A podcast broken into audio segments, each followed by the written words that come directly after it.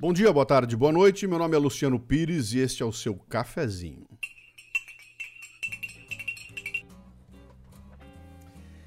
Já é parte do folclore a afirmação de que a educação brasileira, quando comparada à de outros países, fica na rabeira, não é?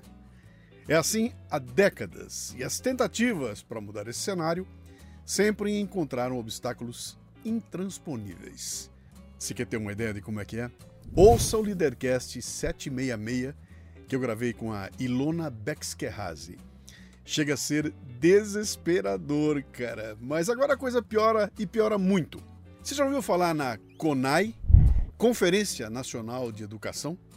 É uma conferência convocada pelo Ministério da Educação que pretende discutir com todos os representantes de diversos segmentos da sociedade temas de relevância para a educação brasileira. A CONAI ocorre em intervalos de até quatro anos e deveria ser precedida por conferências organizadas em nível municipal, intermunicipal, distrital e estadual, coordenada pelos seus respectivos fóruns. Ou seja, os interessados no tema educação discutem nos municípios, nos distritos e nos estados, levantando temas que depois serão consolidados e rediscutidos na CONAI. A próxima CONAI discutirá o PNE, Plano Nacional de Educação 2024-2034, Política de Estado para a Garantia da Educação como Direito Humano com Justiça Social e Desenvolvimento Socioambiental Sustentável.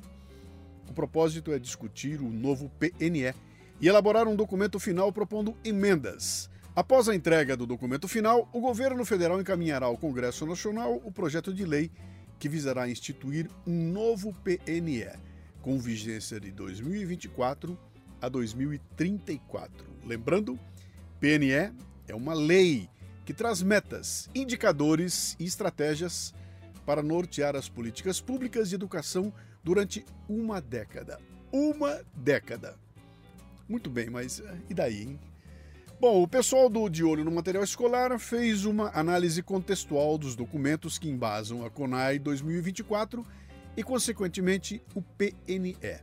E as conclusões são, no mínimo, preocupantes.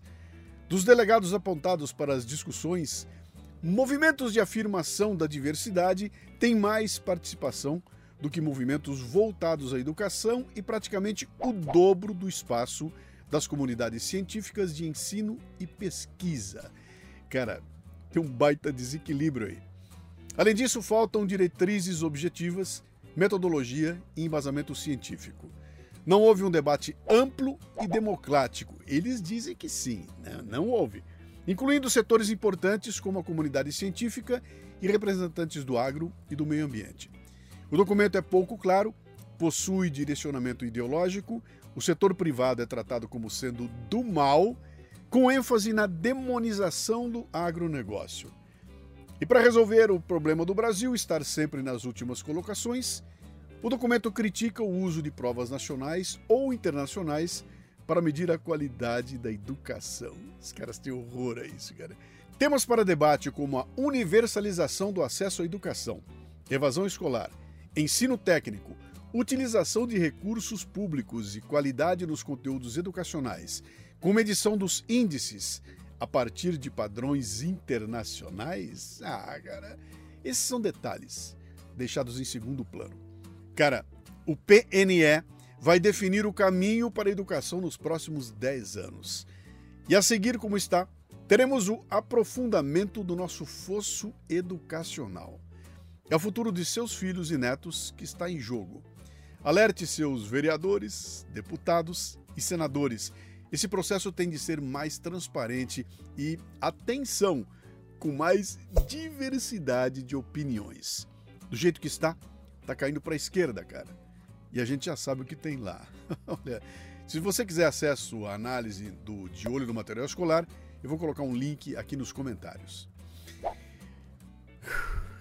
É pesado, cara, é pesado. Bom, entra aqui embaixo, deixa o seu like, deixa o seu dislike, se você for progressista com C cedilha vai odiar isso aqui, então deixa um monte de dislikes, diga que não gostou para interagir com o post e aí contar pro YouTube que vale mostrar para mais gente, tá? Bote um comentário embaixo também. Agora eu vou fazer o comentário esse texto, né? E o comentário é só para assinantes. Então você pode entrar aqui embaixo se estiver no YouTube e participar do canal, virar um membro do canal, ou então acessar mundocafebrasil.com, fazer uma assinatura do Café Brasil e receber acesso ao vídeo completo. Quem sabe se ajuda a gente aqui, ó. Aqui a plaquinha em papel. Estamos já chegando nos 45 mil, entrando em 2024, chegando nos 45 mil assinantes. Faltam só 55 mil para essa plaquinha virar uma plaquinha de verdade. Vamos em frente? Vamos lá.